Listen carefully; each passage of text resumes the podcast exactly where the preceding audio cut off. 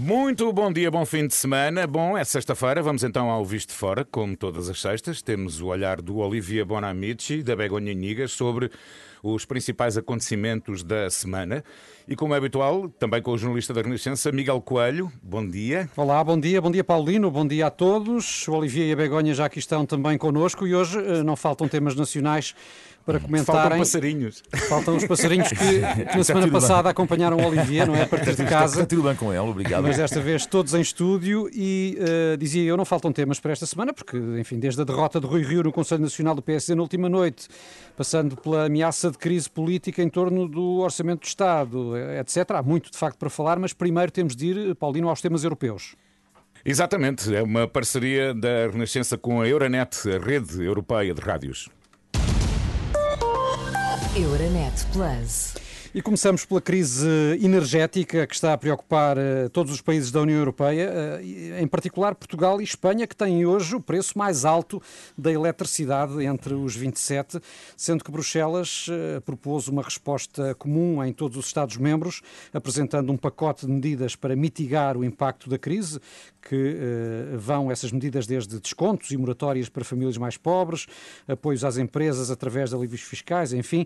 Será que, Olivier, a solução solução passa por aqui ou é preciso ir mais longe, por exemplo, cortando impostos, como defendem os administradores de várias empresas energéticas, incluindo a EDP, que fizeram agora essa proposta a Bruxelas? Eu acho que os governos, neste caso, podemos falar de Portugal, têm que ter imenso cuidado com a questão da revolta popular.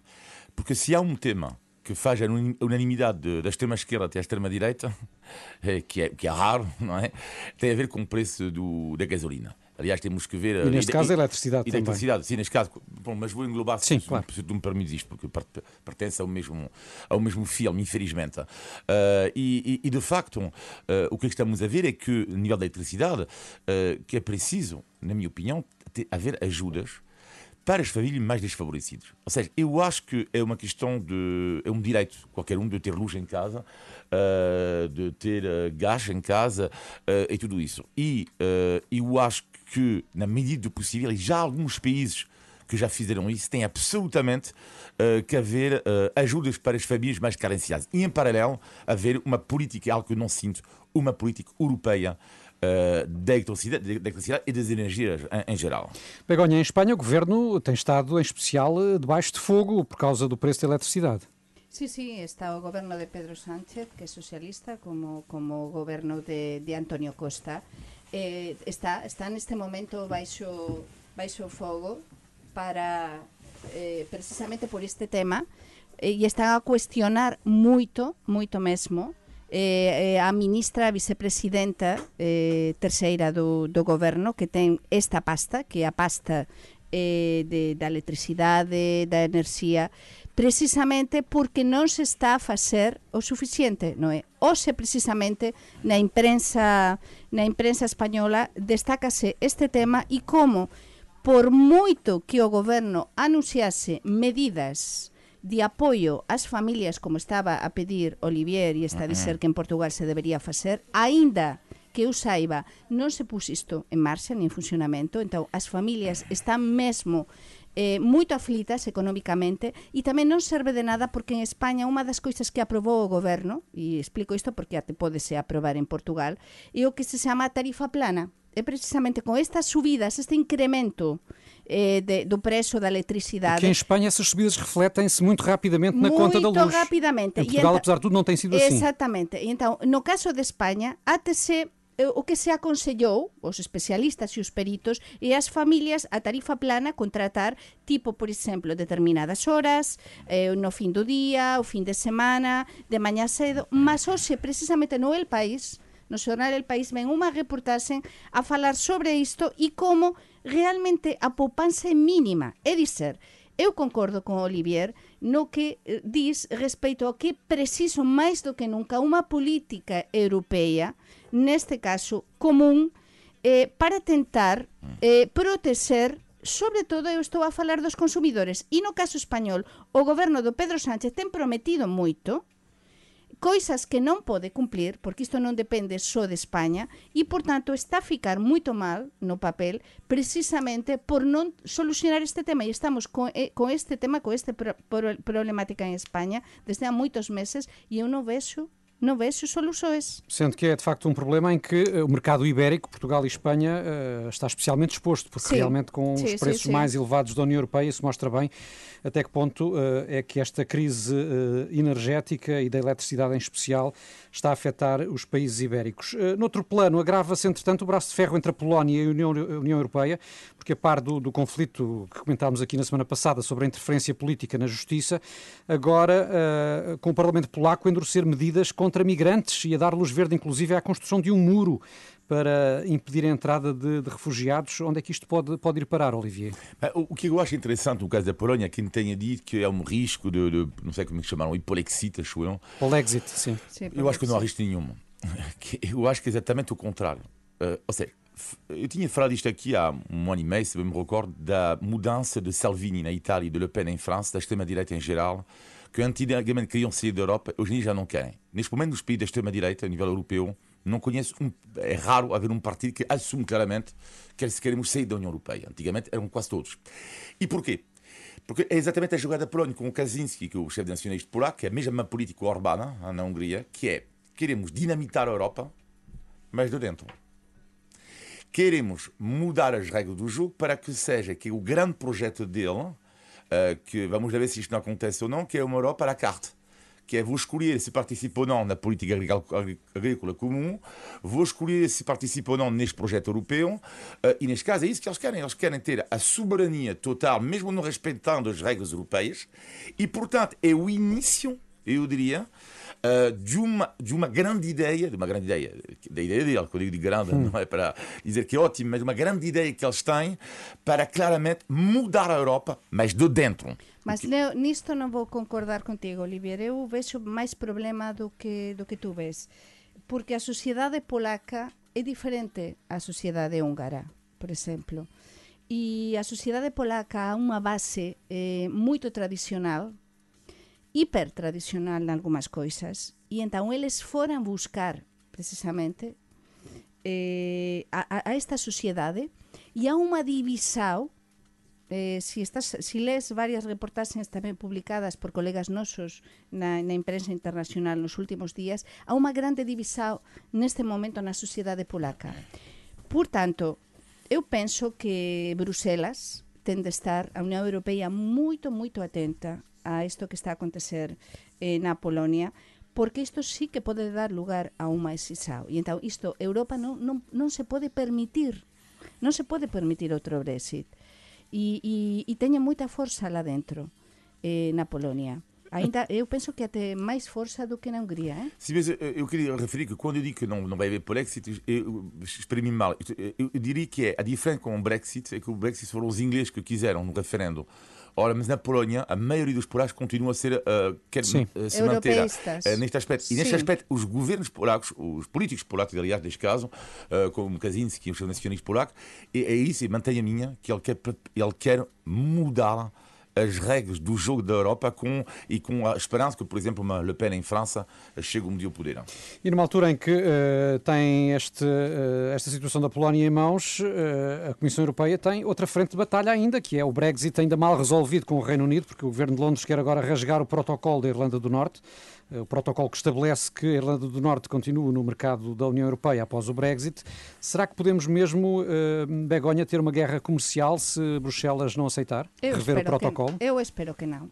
Eh, nas últimas horas temos tido uma novidade informativa que precisamente esta oferta, entre aspas, ou esta proposta eh, este, da Unión Europea, non é? a última eh, proposta que fez precisamente a Londres, a, ao Reino Unido, para tentar reducir os aranceles, o preso dos aranceles das, eh, de, de todo o que se envía para que os nosos ouvintes perceban o que o que vai desde, digamos, desde o Reino Unido até Irlanda do Norte pela fronteira interna de, de Irlanda, non é? O que o que chega por barco e tamén o que chega eh, por terra, eh, cualquier tipo de mercadoría e demais, reducir os impostos, os aranceles, un 80%.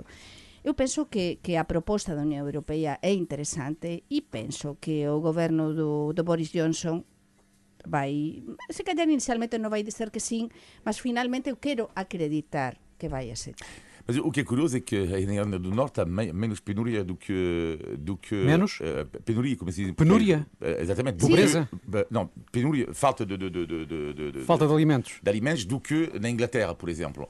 E a, a questão aqui, o que é engraçado, é que uh, podemos reparar que o dor de cabeça neste momento na Inglaterra tem a ver não só com esta questão da, da, da, da Irlanda do Norte, República de Irlanda, a questão da, da reunificação. É que é assim. Os irlandeses do Norte não quiseram o Brexit. Eles não quiseram, eles. Mas é uma grande questão depois, além disso, que algo que era impensável há 50 anos atrás, que o Sinn Féin, que é o primeiro partido na, na Irlanda do Norte, também o era na República de Irlanda. Devia ter ido contra primeiro na República de Irlanda, não é? E já está nas sondagens em primeiro lugar no, no, na Irlanda do Norte. Ou seja, é um partido, sabemos, o Sinn Féin, que quer a reunificação da Irlanda e cuidado.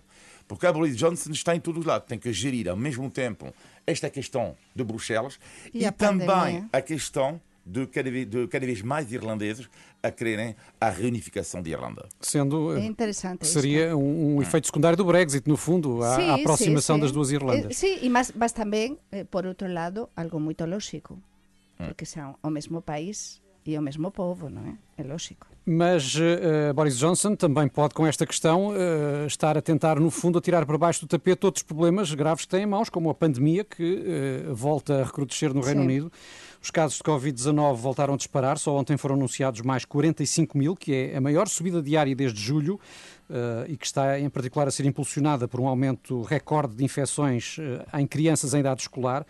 O que é que uh, isto nos diz, esta, esta nova vaga da pandemia que se desenha no Reino Unido? O que nos diz é o que, o que xa o Olivier e eu, con a nosa bola máxica de analistas, non, estou, estou aquí a, a, bocado a brincadeira, mas há moitos meses que nos estamos a dizer esta apertura total do, do Reino Unido, non é? Cando abriran as discotecas, nos estábamos con saudades das discotecas, de danzar, de todo iso, e o Reino Unido abriu tudo, non é? Fin da pandemia, fin fin da pandemia, nos era evidente, non é preciso ser un analista uh, uh, sensacional para ver que isto ia acontecer. Além de que o Reino Unido acabou por atrasar bastante o início da vacinação entre os além jovens, de, não é? A partir dos 12 disso, anos. Além disso, e, e que abriu todo ao mesmo tempo sin controlo nenhum. Interiores, exteriores, eh, fora máscara, todos xuntos, asuntamentos, e entao, isto nos dis o que tantas veces temos comentado que aquí a pandemia aínda non acabou. E, e estáse a ver, se nos comparamos tamén con o que está a acontecer nos nosos países, na França, na Italia, cos protestos, eh, na, na, en Portugal, en España, e dizer, están a aumentar as mortes entre idosos, están a aumentar os casos, eh, están a aumentar os protestos coas exigencias dos gobernos, como acontece na, na, na Italia, a exixir aos traballadores a presentar o, o que o certificado de vacinação. Portanto, a pandemia continua, temos de ter cuidado e não podemos abrir Mas são os totalmente. próprios governos, inclusive é o governo português, ouvimos-lo falar nisso muitas vezes, a usar a expressão fim da pandemia. Sim, é verdade. São os governos que eu não acho é que... contraproducente esse discurso, se, Olivia? Sim, para mim é contraproducente. Sim, sim, é, como, é, como é evidente, mas uma, uma espécie de, de, de, de, também de, de discurso de, de, esperança, também de certa forma, pois as pessoas estão cansadas disso. Eu diria que no caso inglês ele mostra também neste momento que é o que nós temos sorte afinal por causa da vacinação porque o fracasso da, da, da vacinação dos mais jovens, hum. claro, os ingleses, e também preciso para defender os ingleses, faz muito mais testes. Também preciso também dizer do que nós aqui, nada a ver. Uh, agora também, o que é, o que é interessante no caso da Inglaterra, de forma geral, e nós temos sorte, e, e, se me permite uma pequena parte, estava a ver esta manhã, que em Melbourne, como é que isto é possível? Já estão, coitados, já oito meses. Oito meses em confinamento. É o recorde mundial, aliás. Sim, sim, sim.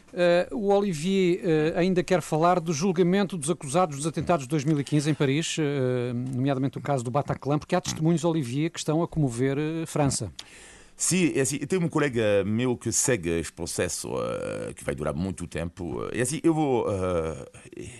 eu tenho lido o que, o que ele escreveu eu fiquei completamente abalado e não é por ser não, a, minha, minha nacionalidade não me interessa portanto não é por serem aliás não é só francês não é para espanhóis portugueses eh, e tudo isso que perderam a vida e, e uh, recebi a mensagem do seguinte amigo uh, esta semana eu vou vos ler uma testemunho de uma mãe primeiro diz tudo dura 20 segundos portanto é um testemunho de uma mãe uh, que vai falar olho nos olhos aos terroristas. Ela perdeu seu filho com 31 anos de idade. Chego com um peluche na mão. Hã? E ela diz: Quem são os verdadeiros soldados? Estes soldados que mataram pessoas desarmadas ou então as pessoas como eu, que perderam o amor da sua vida e que todas as manhãs têm que acordar? Por isso eu digo-vos: nós somos os verdadeiros soldados. Foi uh, o testemunho de uma mãe. Vamos ver no que é que vai dar este julgamento. Muito bem, estamos no Visto Fora com Olivia Bonamici e Begonha Inigas. Recordo que este programa é uma parceria da Renascença com a Euronet, Rede Europeia de Rádios. Euronet Plus. Bom, e por cá uh, gostava de começar por ouvi-los sobre o aumento dos casos de violência na noite uh, que tem acontecido em vários pontos do país. Uh, nos últimos dias tivemos várias situações, com destaque para a do jovem agredido à porta de uma discoteca do Porto que acabou por morrer. A que é que atribuem, Begonha, esta onda de situações violentas? a moita coisa. Aquí estás a misturar, eh, eu penso que a moitas gasoes. Non a unha, unha única causa, non? E sería moito simples eh, dar unha única causa. Culpabilizar só a pandemia, por exemplo. Mas, sin dúbida, si nos avaliamos e analizamos o que está a acontecer non só en Portugal, sino, por exemplo, no meu país, en España, desde Também há un fenómeno semellante? Un fenómeno moito semellante de violencia na noite. É verdade que no caso de España eh, chamase botellón, no é? O botellón que son os xovens nas também. rúas, mm. mas eh, en, comezou realmente en España, no é? Os botellóns e agora en, en, en Lisboa, no Porto, nas principais cidades portuguesas tamén. E mas ese botellón que antes era pacífico, lembrome de xoven, era pacífico totalmente, agora está a se convertir en violento. Entón, estánse a misturar, eu penso que nesto da violencia da noite tamén no Porto, en Lisboa, estáse a misturar como acontece en España, eh, moito tipo de persoas. Eh, algún grupo radical e depois tamén todo este fenómeno pandémico. Há estudosos, por exemplo, en España, que están agora a, a facer eh, sondaxes, enquisas, estudos aprofundados das consecuencias da pandemia nos xovens. Por tanto, están máis violentos, máis agresivos, todos estes meses de pandemia tiveran unhas consecuencias dramáticas psicolóxicamente nos xovens, mas non podemos, insisto, culpabilizar só a pandemia, aquí estás a misturar moita coisa, moita coisa. a polícia às vezes reage bem. Uh, no caso da Albufeira, parece que as imagens, pelo menos, mostram que não reagiu bem. Que, bem eu, depois eu gostaria de saber se existe ou não uma investigação se existe ou não conexão entre algumas polícias e algumas empresas de segurança privada. Mas aí cada caso será um caso e terá contornos próprios. Também, mas eu gostaria de saber se há ou não. É uma questão que se levanta. Bom, uh, isto é uma, para uma investigação. Parece que há, não há. Eu levanto a questão. Mas outra questão tem a ver com o mundo da noite em geral. Uh, eu frequentei bastante tempo o mundo da noite em Lisboa, nomeadamente, e observei, desde que a minha chegada aqui até alguns anos atrás, uma mudança inacreditável. Bom, em quê? A, a tempo de violência. Hum. Vi na noite, pronto, não, não participa, pandemia, eu não participava. Não, não, ou seja, desde há 20 da... anos atrás e uh, agora, antes da pandemia, tudo. Porquê? É óbvio, Portugal vende a imagem do país que é. É um país seguro e não deixa de ser verdade. Portugal é um país mais seguro ainda do que a maioria dos países europeus. Os números mostram isso. Só com um problema. Então, mas quando, é, quando acontece caso de violência, mas tens que, tens que reagir. Não? Porque senão vais cair no caso contrário. E cuidado. Porque mesmo no bairro alto, no Chiado e falo de Lisboa, não é? Há cada vez mais casos de violência à noite. Mas há passividade das autoridades? Ah, claro que há passividade. Às vezes, às vezes é caso para perguntar, às vezes, onde é que está a polícia. Mas muitas vezes eu passei um bairro alto milhares de pessoas, às vezes não vejo. Hoje em dia já mudou um pouco, nas últimas semanas já começa a ver um pouco mais. Mas nos últimos anos era inacreditável. E, e o tipo, havia milhares de pessoas nas ruas e, e, e, e, claro não é culpa da polícia em si, porque a polícia é mandada, não é? Seja, não é a culpa dos polícias eh, como pessoas, não é? Mas tem que haver um controle. Quando tens milhares de, turi de turistas, tens que haver mais controle mas, nas ruas, parece-me óbvio. Eh, sem dúvida o que estás a dizer é mesmo assim, Mas eu acrescento unha, unha outra coisa, e é que como o fenómeno está a crecer de tal maneira, a violencia realmente está a crecer, mm, mm. e os xovens, non falo dos nosos fillos, eu espero, mas, mas há moitos xovens que realmente están, están a, a tornar eh, violentos e, sin dúbida, isto para a policía é difícil porque a, as propias policías dos diferentes países, tanto se sean policías locais como policías a nivel nacional, teñen de mudar tamén a súa estrategia. É um fenómeno, é um fenómeno que é a polícia diz estar novo. atento, aliás. Sim, polícia... atento, mas por isso vai, vai ter de, de, mudar a sua estratégia. Então, Já para eles não é fácil. Vamos, eh, vamos também continuar a seguir, uh, sendo que gostava de mudar aqui de tema para uh, voltar um pouco à questão energética. Falámos há pouco da, da, da eletricidade uhum. aqui no plano europeu. Em Portugal uh, temos de falar do, do, preço dos combustíveis, porque não para de aumentar. Já tivemos 35 aumentos só este ano a gasolina mais cara hum. do que nunca, em alguns postos ultrapassar hum. já inclusive aos 2 euros por litro. Gostava de saber como é que vem esta situação em comparação com a realidade dos vossos países, Olivier. Bah, uh, temos sempre a ideia em Portugal que a gasolina de facto é muito mais barata em Espanha, sim. por exemplo, ou em França. Uhum. em França ela é ligeiramente mais barata do que em Portugal e mais cara do que em Espanha. Uh, está entre os dois, por assim uhum. dizer. Mas aqui o que é que eu queria referir é dois pontos. Primeiro, uh, porque eu acho que há duas coisas que podem ser interessantes para os nossos ouvintes. Em França existe a possibilidade neste momento de estar a ser estudado, estudada para dar um cheque de 20 euros às famílias mais carenciadas, para equilibrar, não é? para compensar. E depois há uma loucura a loucura, porque a minha irmã fez, minha irmã, alguns amigos com quem falei, fez o depósito cheio, pagou 20 euros. A nova moda agora, depósito cheio, digo bem. 20 euros? Como, como? Eu vou explicar exatamente como que é a nova loucura do etanol. Portanto, etanol, uh, etanol exatamente. Colocam uma ah. caixa nos carros, não é? uma caixa especial. Não há em todos os sítios em França. Agora, não me pergunta a mim se isto faz bem ao carro, eu não sou especialista da gasolina. Uh, só sei que é loucura. E tem um amigo meu que no outro dia fez, uh, depósito cheio, 20 euros o seu carro. Uh, só que, Será que não funciona com álcool gel? não, mas ela colocou, eu precisei que ela colocou, Também não é barato. Comprou uma caixa. Estamos a dar ideias aos nossos caixa. Comprou uma caixa de 700 euros. Hein? Comprou uma caixa de adaptação, imagino Estuda eu. Estuda lá isso melhor em França e depois diz-nos aqui para a semana como é que funciona. Podemos fazer um grande negócio. Mas eu estou a... Eh, atenção que nós temos, eh, temos também uma responsabilidade. Isto do etanol, do etanol e todo isso, atenção, eh, isto não está demonstrado, por favor, que ninguém se lance... Não, o Olivier explicou que os carros têm de ser modificados, mas isso é um preço efeito. Claro, mas... Não estamos a vender as, nós, nós sabemos aqui nenhuma alternativa à as consequências que pode ter a curto prazo. E essa, essa modificação é ilegal em Portugal também. Exatamente, portanto, cuidadinho. Mas cuidadinho em Espanha, em Espanha uh, porquê é que a gasolina no fundo é tão barata? No, no é tan barata. En España está a subir moitísimo e precisamente o que se está a destacar hoxe na imprensa española e está a falar tamén moitísimo disto é a subida ou incremento da gasolina. É verdade que se comparas nos postos de fronteira, por exemplo, a un lado e outro da fronteira, na Galiza e no norte de Portugal ou na Extremadura e no Alentexo, é verdade que continúa a ser máis barata en España, mas xa non é tan barata, eh?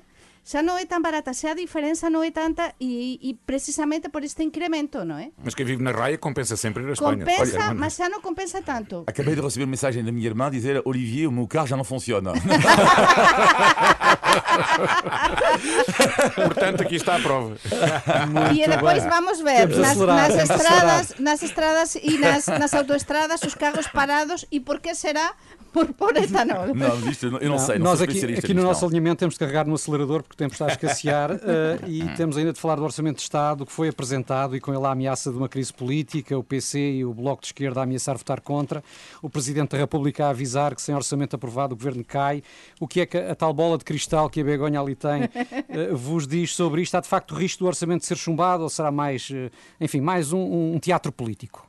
É un bocado de teatro, mas eu penso que Antonio Costa non, non, non tiña, non, non contaba con tata tensao, é dizer, ele é un especialista nas negociaxoes, todos sabemos, eu penso que, que en extremis vaise chegar a un acordo, porque porque ni, ni o Bloco, ni o Partido Comunista, ni o propio Costa queren agora eh, cortar relaxoes, eh, as relaxoes non están moito ben, mas non chegar a un acordo, porque entón todo isto iríamos encaminhados, como alertou o Presidente da República, as tais elexoes, non é? Portanto, mas, fica a profecía da Begonha, o orçamento vai passar. Mas vai passar con dificultades e, e o Antonio Costa e o goberno dele cada vez máis fragilizado e sin dúbida estamos nun momento, nun timing político moito interesante. Eh? Vamos ter de aguardar pelo, pelo último episódio. Uh, uh, Olivier, um cenário de eleições antecipadas uh, interessa a alguém ou quem é que teria mais a perder com essa crise política?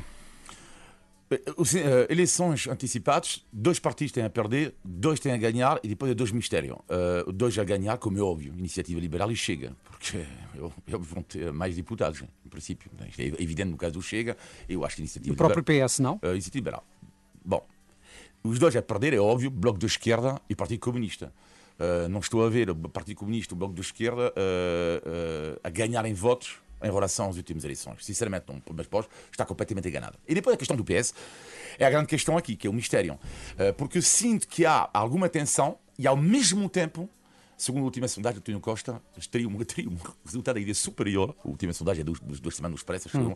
do que há dois anos atrás. Portanto, uh, será, seria certamente interessante. E o PSD, uh, eh, o PSD que enfrenta um momento de convulsão uh, na última noite uhum. no Conselho Nacional, com a recusa da proposta de Rui Rio para adiar as eleições internas no partido, Paulo Rangel a apresentar-se como candidato. O que é que poderá seguir-se Begonha? Rio recandidata-se ou não? E que opinião tens sobre Rangel? Ui, a, a minha bola de cristal aqui não, não está tão clara. Hum. mas, está en. Mas está en porque iso depende do Rui Río. E o Rui Río é ele propio, non é? Todos sabemos mm, que ele é consoante mm. as circunstancias, o río, nunca mellor dito, como é que vai mm. a agua, non é?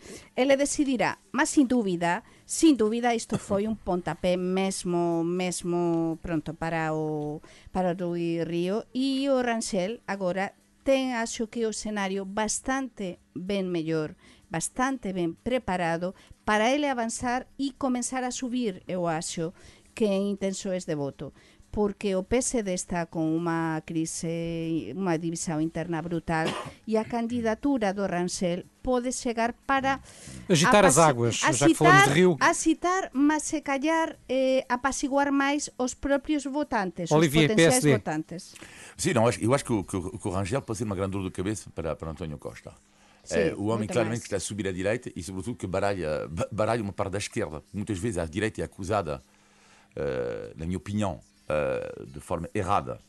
Uh, às vezes é acusada de forma certa, como é evidente, mas por ser, lá está, pessoas que não são, não têm uma mente aberta e não sei o quê, e o facto, quando ele falou da sua, da sua questão uh, uh, pessoal até, eu acho que ele vem baralhar completamente, ele vem baralhar até o próprio eleitorado de esquerda. Eu acho que alguém que, que, com o seu perfil homem de direita e talvez lá está uma tendência um pouco mais liberal do que do que o Rio mais uh, pode pode uh, uh, eu, eu, acho pode juntar mais votos do que o Rio mas atenção porque Rui Rio ainda não sabemos o que acontecerá e é o grande resistente. Por isso é tão interessante este este timing político que estamos sim, a viver. sim, é muito bem vamos em frente. Preparem-se Begonha e Olivier porque está na hora do índice de tugalidade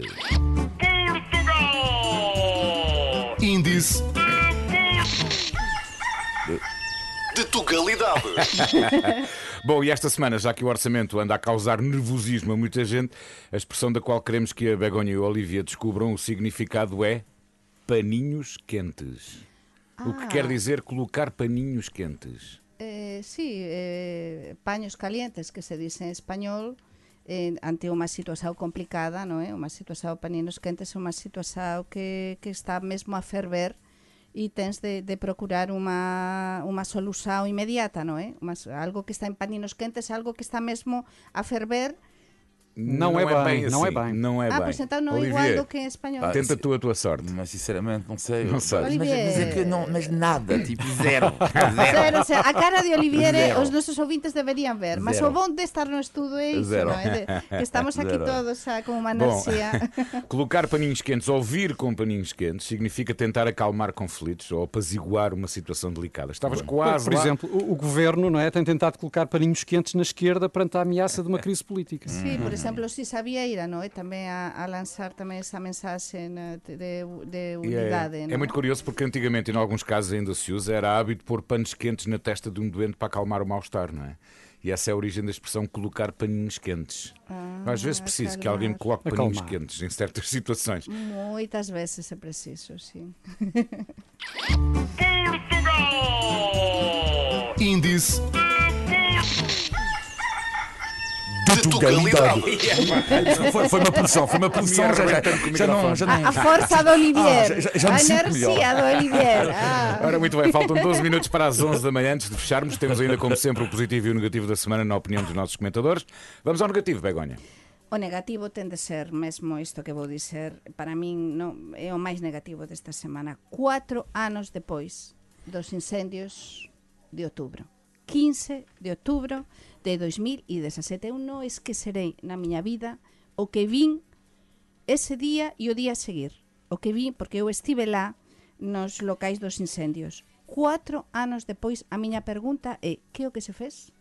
Que o que se resolveu? Como é que están as persoas? Non podemos esquecer nunca que o asunto non está resolvido e que todas esas persoas do interior de Portugal están a sofrer as consecuencias daqueles incendios. E o teu negativo, Olivier?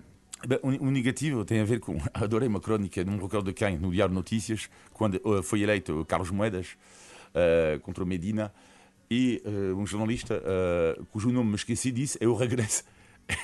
Eu regresso do Popó. Eu regresso do Popó, e adorei esta expressão, eu regresso do Popó com o Carlos Moedas. E o meu negativo da semana é o Popó. É que estou farto, farto por causa de tudo o que acontece, que é o trânsito anda, para quem vive nas grandes cidades, claro, e hoje tem ciúmes inveja neste caso, inveja das pessoas que vivem na terra, na boa, uh, tranquilamente, uh, ao ar livre, uh, porque viver numa grande cidade, neste momento, com o trânsito de loucos que há, é algo de muito complicado e por isso, se calhar, vou ter que, não sei, alugar uma, um estúdio na Renascença para dormir, para evitar, porque é uma loucura. Não sei se você tem sentido isto, mas eu tenho sentido isto nas últimas semanas. Começas a ter saudades do confinamento. ah, também não exagera. vamos, vamos ao positivo muito rapidamente, Begonha. O positivo, primeiro, que se houve Renascença no norte norte de Portugal. Olha, no vês? outro dia. É sério? No, no, com mais de 80 anos. Muitíssimo, muitíssimo. O vivín eu no ah, não. autocarro. Tem audiência, quer Atenção, dizer. o que se ouve é a audiência que tem. Por quê? No outro dia, no autocarro, dia da greve, do Mas, último programa. Eu gosto quando diz autocarro. Estava, no autocarro. autocarro, autocarro, tem eh, 5 R. 5. não fale esta pronúncia. Autocarro. Não, não fale esta pronúncia francesa aqui com a pronúncia francesa. Mas pronto, a pronúncia galega. Mas Vamos com a pronúncia galega. No outro dia, no autocarro que partia de Vigo e que ia até o Porto, o dia da greve, un motorista, eh, fantástico, entramos en Portugal, que o que fez? Por a Renascença. Muito bem. Eh, a ouvir a Renascença. E non só iso, sino que portouse comigo lindamente. Eu tiña de apañar un comboio parou antes o autocarro maravilhoso. É, que maravilha. Olivier, eu estou positivo. O, o positivo da semana é algo que às vezes eu gosto de O que é que faz, afinal, as, uh, o charme de grandes cidades portuguesas em relação a outros países na Europa. E neste caso eu vou falar de Lisboa, podia falar do Porto, mas eu vivo eh, na zona de Lisboa. Que é a a proximidade de outras paisagens uh, extraordinárias. Algo que tu não tens em Madrid, não tens em Paris. Ou seja, aqui tu fazes 10 minutos, 15 minutos, estás na praia, tu estás no campo e às vezes até podes estar na montanha. Vou-vos dar um exemplo. Uma segunda-feira, o que é que eu fiz? Eu fui passear perto de Sintra ver a cascata de Fervença. Logo a seguir, foi comer, fui comer, claro, um leitão em Negrais e acabei para ver esta lindíssima praia. Também é uma bela paisagem, leitão. Exatamente. E acabei na Foz de Lisandro. Ah, que bom. Na praia a beber uma limonada tranquilamente aqui, a ver os cães, a ver a natureza. E podíamos continuar o teu roteiro se tivéssemos tempo. E lá pensei assim, e lá pensei, pensei assim, isto só em Portugal, beleza de paisagem ao lado de uma grande cidade. Isto sim, visto pelo olhar de um estrangeiro, é maravilhoso. E é assim obrigado. Begonha, obrigado, um, Olivier. Olivier. Todas as semanas conversamos sobre a Europa, Portugal e os portugueses. Podem enviar os seus comentários e sugestões para visto de fora, rr.pt. E já sabe, Miguel, um grande abraço, muito grande obrigado. abraço, bom fim de semana. Na Bom próxima semana sexta, para todos. volta o E um abraço, Fora. um abraço a Oitanol.